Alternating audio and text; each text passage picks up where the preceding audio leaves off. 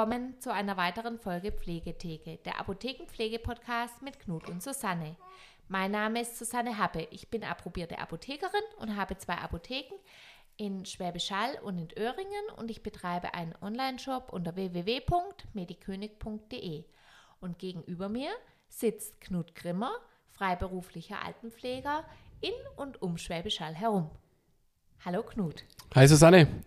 Ähm, Online-Shop, eher Online-Apotheke, oder? Sonst weiß man gar nicht, was du vertreibst. Du hast gerade gesagt Online-Shop. Naja, ist ja ein Online-Shop. Also es ist ja tatsächlich auch so, dass man äh, einen Online-Shop für Apothe also für Arzneimittel nur betreiben darf, wer auch eine Apotheke hat. Also hinter jeder deutschen Online-Apotheke steht eine Vorort-Apotheke. Okay. Aber das ich kann nie ein reiner Online-Shop sein, den ein Apotheker betreibt. Allerdings ist es oft so, dass wenn natürlich die Online-Apotheke eine gewisse Größe erreicht hat, die dann nicht mehr unbedingt in den Räumlichkeiten der Apotheke stattfindet, sondern sich dann ausquartieren darf, zum Beispiel eine große Halle, um den Vertrieb zu gewährleisten. Kann ich bei deiner Online-Apotheke, Schrägstrich Online-Shop eigentlich auch äh, mit Rezept? Ja, natürlich. Wenn ich ein Rezept habe, kann ich das Aber auch machen. ich brauche so, das. Rezept im Original. Das bedeutet, entweder du hast ein stinknormales Rezept, noch so ein olles altmodisches Papierrezept, dann möchte ich das bitte zugeschickt bekommen. Und du bekommst das Arzneimittel natürlich erst, wenn mir das Originalrezept vorliegt, um mhm. sicherzugehen, dass es keine Fälschung ist, um Übertragungsfehler zu vermeiden und einfach auch, weil es so Gesetz ist. Oder ich kriege von dir ein elektronisches Rezept und dann habe ich ja den elektronischen Datensatz und das ist damit ähm, vergleichbar mit einem Original.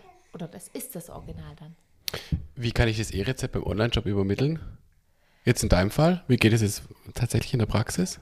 Da gibt es äh, Möglichkeiten und zwar gibt es da, haben wir dafür eine Online-Seite, die heißt gesund-sha.de oder gesund-öhr.de. Da kann man drauf schauen und da kann man uns das ähm, E-Rezept dann übertragen. Okay. Gut, jetzt, durch den Einspieler oder durch dein, deine Ansage äh, bin ich jetzt wieder wir schon. Wir wollten heute über was anderes sprechen, Ja, äh, ich glaube, der äh, Bundesgesundheitsminister hört unseren Podcast. Der spricht heute sehr, äh, zurzeit sehr viel über das E-Rezept. Ja, weil ich es dir verraten habe. Ach so. Weil ja. du hast mir nicht verraten, du liest gar keine Zeitung. Ja, ich lese keine Zeitung, ich gebe zu, ich lese nur Fachzeitschriften und da geht es oft um ganz andere Sachen. Genau. Aber seit unser, äh, wir haben ja vor ein paar Wochen mal drüber gesprochen, über die ähm, elektrische Gesundheitskarte. Ja, die ja irgendwann. Elektronische, nicht elektrische. Habe ich elektrische gesagt? Ja. Oh Mann, schon wieder. Oh, Nachsitz in Deutsch. äh, und das E-Rezept und äh, kurz nachdem wir letztes Mal drüber gesprochen haben, über das E-Rezept, äh, habe ich Nachrichten geschaut und dann kam es groß in die Medien, ähm, äh, Lauterbach will ähm, aufs Gas drücken bei der elektronischen, elektronischen, Gesundheitskarte. elektronischen Gesundheitskarte, genau. Und ähm, will die sogar bis zum 1.1.24. Also sprich in sieben Monate, sechseinhalb Monate, nee, sechseinhalb Monate, ja. doch, ähm, einführen, flächendeckend. Nee, nicht sechseinhalb Monate, ist egal. Wir haben Sieben. jetzt März. Mathe nachsitze. genau. Um, ich äh, hoffe, Knuts Lehrer hören zu. ja, lange ist her. Nee, so lange ist es noch gar nicht her. Ähm, aber ähm, wir haben ja auch darüber gesprochen gehabt, über Vor- und Nachteile. Und ähm, gerade Datenschützer halt äh, sind da so ein bisschen noch auf der Bremse. Aber ähm, was ich jetzt so mitgekriegt habe oder was man so liest oder was auch vorschlägt, finde ich eigentlich ganz gut, diese Widerspruchslösung. Das heißt, dass man quasi aktiv widersprechen muss, ähm, wenn man diese Gesundheitsdaten nicht teilen will. Was ich eigentlich ganz sinnvoll finde. Ja, das sehen natürlich Datenschützer sehr kritisch, aber wollen wir mal ehrlich sein, wir alle suchten den bequemsten Weg. Und kaum jemand wird, wenn er es nicht wirklich haben möchte, aktiv den Weg gehen und es verlangen, sondern es ist eigentlich besser, gerade bei so flächendeckenden Sachen, wenn man möchte, dass es jeder hat, dass wir diesen Weg gehen und wer es wirklich kritisiert und gar nicht haben möchte, mhm. der kann dann widersprechen. Aber ich denke, das ist die einzige Möglichkeit, dass wir es auch mit einem bestimmten Stichtag hinbekommen. Ja, und weil sonst wirst du das Problem haben, dass es viel zu wenig nutzen werden. So und die wirklich, die, wo das aktiv nicht mehr haben möchte, oder halt die, wo dagegen sind, die werden es dann auch aktiv quasi dem widersprechen. Ja. Weil sie sich auch damit befassen, aber viele sich vielleicht auch nicht damit befassen oder auch ja. Kann man natürlich auch wieder kritisieren, weil die Uninformierten sind dann vielleicht in gewisser Weise leidtragend, aber die, die sich vielleicht nicht informieren, wollen sich auch nicht informieren. Mhm. Und das ist dann eben so, vielleicht muss man auch mal dem System vertrauen. Genau. Und die können aber dann trotzdem die Vorteile nutzen. Weil so ist es, weil Vorteile gibt es dafür für Definitiv. Also ich habe es jetzt gerade wieder in, bei einer Patientin bei mir, wo es jetzt darum geht, ähm, mit Überweisung, mit Röntgenbilder, ähm, die war jetzt beim Hausarzt. Der Hausarzt muss sie zum Orthopäden überweisen. Der Orthopäde äh, schickt sie in die Fachklinik. Die Fachklinik braucht aber wieder eine Überweisung, will die Röntgenbilder wieder entsprechend haben. Das heißt, ich muss zum Hausarzt, muss wieder eine Überweisung, weil ein neues Quartal ist. Ich brauche dann wiederum vom Orthopäden die Röntgenbilder die dann die Patientin mit in die Klinik nimmt. Also das ist ein Riesen... Ich hoffe, du kriegst für jeden Verwaltungsakt extra Geld, oder? Das zahlt die Pflegekasse. Nicht schlecht so.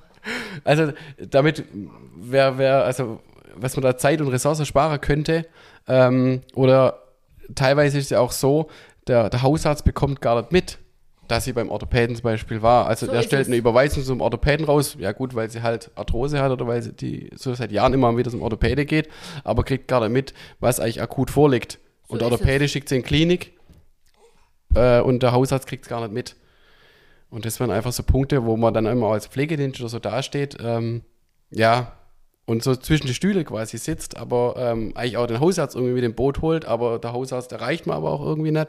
Ähm, also es ist immer ganz schwierig, Ja, äh, da alle mit abzuholen. Sondern auch als pflegender Angehöriger oder es, man muss ja noch nicht mal pflegender Angehöriger sein, man kann einfach nur Angehöriger sein, der sich um seine Oma, die vielleicht noch recht Mhm. rüstig ist, aber vielleicht doch nicht alles immer ähm, noch auf die Reihe kriegt, wenn man sich darum kümmert. Das ist ja ein Riesenaufwand. Ja.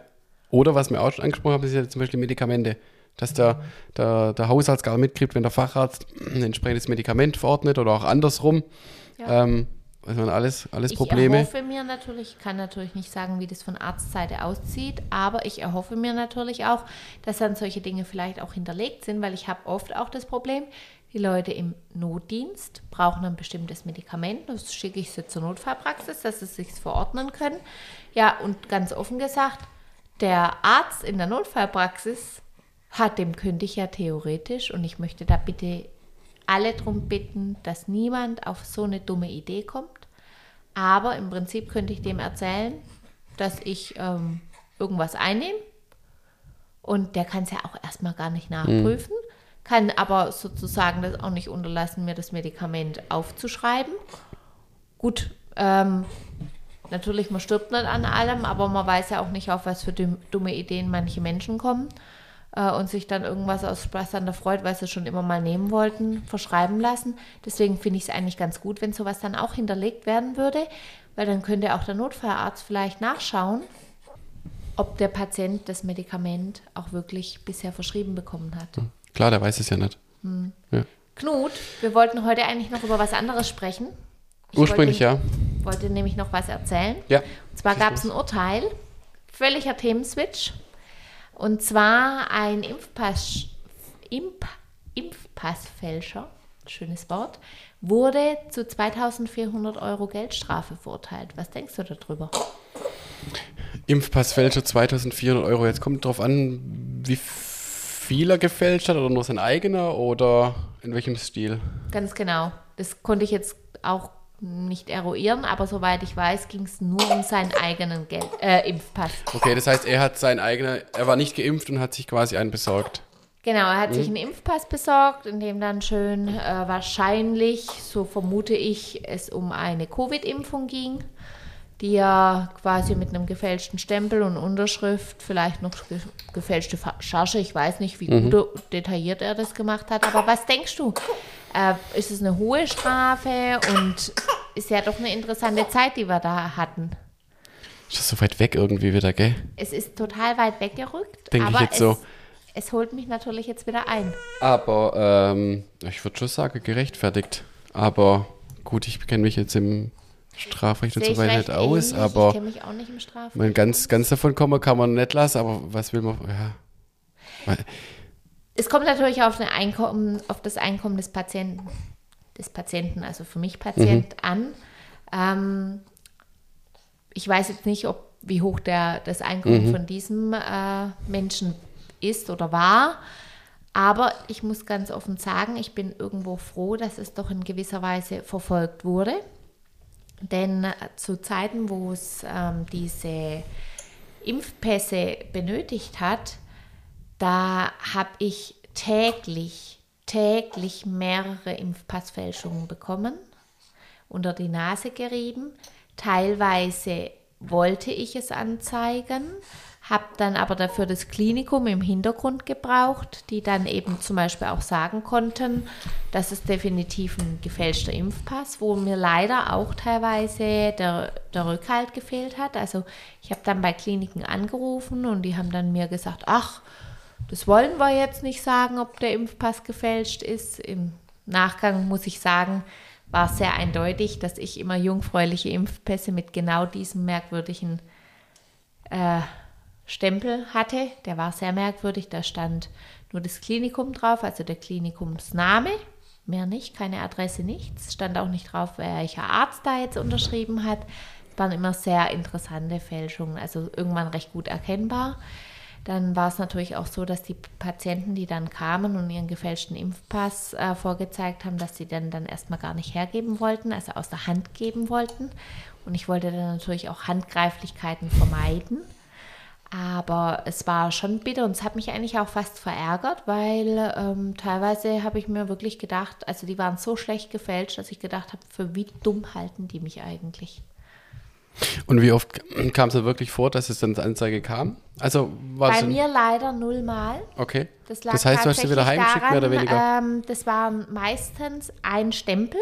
Das muss wohl ein Fälscher gewesen sein, der da mhm. Abertausende verkauft hat. Da stand dann Klinik XY drauf mhm. und dann habe ich eben Klinik XY angerufen und dann waren die schon mal sehr empört, dass ich mir den Impfpass von der Person äh, kopiert habe. Ich habe gemeint, irgendwo braucht man ja auch Beweismittel.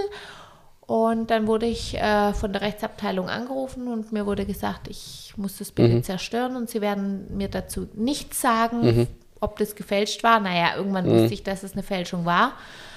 Allerdings kann ich natürlich äh, nichts und genau, und ich wurde darum gebeten, äh, das auch nicht zur Anzeige zu bringen, war ein bisschen schade. Okay. Aber ähm, es gab ja bei uns am Landkreis äh, Schwäbisch Hall damals äh, in den Medien, dass da jemand auf oder mehrere aufgeflogen war, die es im größeren Stil gemacht haben. Aber da weiß ich gar nicht, was daraus gekommen ist. Weiß ich oder? leider auch nicht, weil viel wurde auch fallen gelassen. Okay, tatsächlich. Ja. Okay. Aber ich finde es auf jeden Fall gut, wenn, wenn jemand dann entsprechend auch zur Rechenschaft gezogen wird. Äh, es gab auch schon. Im Prinzip geht es ja darum, jetzt weiß ich natürlich nicht die richtigen Fachtermini und jeder Jurist wird jetzt die Hände über dem Kopf zusammenschlagen, aber im Prinzip, im Prinzip wurde etwas gefälscht und ähm, das ist ja in irgendeiner Weise auch, äh, ich weiß es jetzt nicht, ein, ein Gesundheitsdokument. Ja. Und äh, sowas zu fälschen, also ist ja eigentlich auch moralisch verwerflich, muss man ich, ganz klar sagen. Ist kriminell. Ja, weil im Prinzip, man mag von der Impfung halten, was man möchte, man möchte von der Zeit halten, was man möchte, da darf jeder seine eigene Meinung dazu haben. Aber wenn ich im Prinzip äh, mir wünsche, dass mein Gegenüber geimpft ist und ich wünsche mir das aus zwischenmenschlichem weil ich selber vielleicht Sorge habe und der andere lügt mich an, weil er vielleicht auch eine andere politische Haltung zu dem Thema hat, dann muss ich ganz klar sagen, äh, das ist moralisch für mich verwerflich. Und ich gehe noch weiter. Ich sage Impfgegner. Wenn ihr gute Impfgegner sein wollt, dann steht auch zu eurem Impfgegner sein und fälscht euch nicht Impfpässe und gebt vor, geimpft zu sein, weil sondern wenn ihr dagegen seid, dann aber auch bitte ehrlich. Weil wenn ich in irgendeiner Weise auch glaubwürdig was politisch hervorbringen möchte, geht es natürlich nicht, indem ich eine Halbmoral an den Tag lege. Ja. Frech, gell? Ja. Wenn ich das so sage. Und herausfordern. es gab auch schon Bundesliga-Trainer, die ihren Job verloren haben deswegen. Hast du das mitgekriegt damals? Ja, teilweise. Ja. Aber ich muss halt auch ganz klar sagen, das sind Personen, die stehen im öffentlichen Leben. Und wie gesagt, man mag von der Zeit denken, was man möchte. Ich habe da vielleicht auch nicht immer nur die Mainstream-politische äh, Haltung, aber darum geht es eigentlich auch gar nicht, sondern wenn ich eine politische, eine politische Meinung zu vertreten habe, sollte ich eigentlich auch dazu stehen. Mhm. Um das Thema jetzt, wenn wir es schon auf, äh, auf ähm, haben. Ist Corona jetzt aktuell bei dir in der Apotheke noch in irgendeiner Form Thema? Es gibt noch manchmal Leute, die gern einen Schnelltest haben möchten. Ja, momentan wird er ja nicht mehr bezahlt. Die müssen dann selber bezahlen, wollen sie trotzdem aus verschiedenen Gründen heraus. Das ist auch in Ordnung, ansonsten spielt es keine wirkliche Rolle mehr. Und es kommen natürlich noch viele Personen mit Maske auch rein. Es ist ja in der Apotheke keine Pflicht mehr oder war eigentlich auch schon lange keine Pflicht. Wir haben es noch lange getragen, die Masken, und wir machen es inzwischen so bei uns im Team, wenn jemand erkältet ist, Ne? Wollen wir ehrlich sein, der Apotheker kann nicht wegen jedem Schnupfle fehlen, weil wenn alle anderen Patienten Schnupfen haben und die Apotheke steht voll, dann haben auch wir Schnupfen. Ja? Dann tragen wir selber eine Maske, um, um unsere Kollegen und äh, Patienten zu schützen. Und wenn wir gesund sind und eben keine Maske tragen wollen, dann tragen wir auch keine. Ich finde es aber auch in, oder jetzt auch wieder ohne Maske, ähm, ich weiß nicht, wie deine Erfahrungen in der Apotheke sind, aber jetzt auch bei mir in der Pflege, ähm, es ist wieder ein ganz anderes, wie sagt man, eine ganz andere Kommunikation wieder ohne Maske. Also ich Natürlich. Also ich finde es bei einem Beispiel extrem, äh, bei einer dementen Patientin, die mich ja quasi dann bisher immer nur ohne Maske, äh, mit Maske gesehen hatte.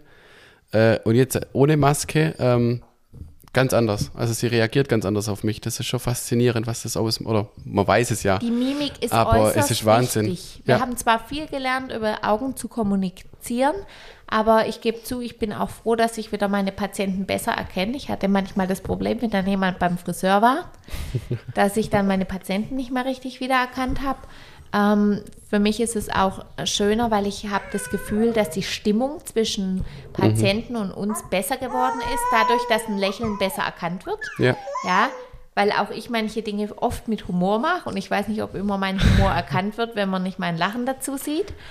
Und ähm, ja, die Stimmung ist aufgelöster und es ist auch nicht mehr so ein Angebrülle. Wir lesen viel von Lippen ab. Was wir nicht verstehen, lesen wir von den Lippen ab. Unser Auge hört mit und das ist ja viel zu viel weggefallen. Abschließend noch äh, Corona-Impfung.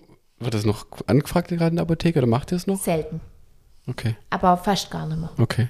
Weil es ist ja in keinster Weise mehr verpflichtend. Ja. Äh, es gibt zwar immer wieder neue Impfstoffe, aber es wird eigentlich kaum noch angefragt. So ist es. Aus dem Auge, aus dem Sinn. So ein ist es. In diesem Sinn, vielen Dank fürs Zuhören. Auf eine weitere Folge Pflegetheke, der Apothekenpflege-Podcast mit Knut und Susanne.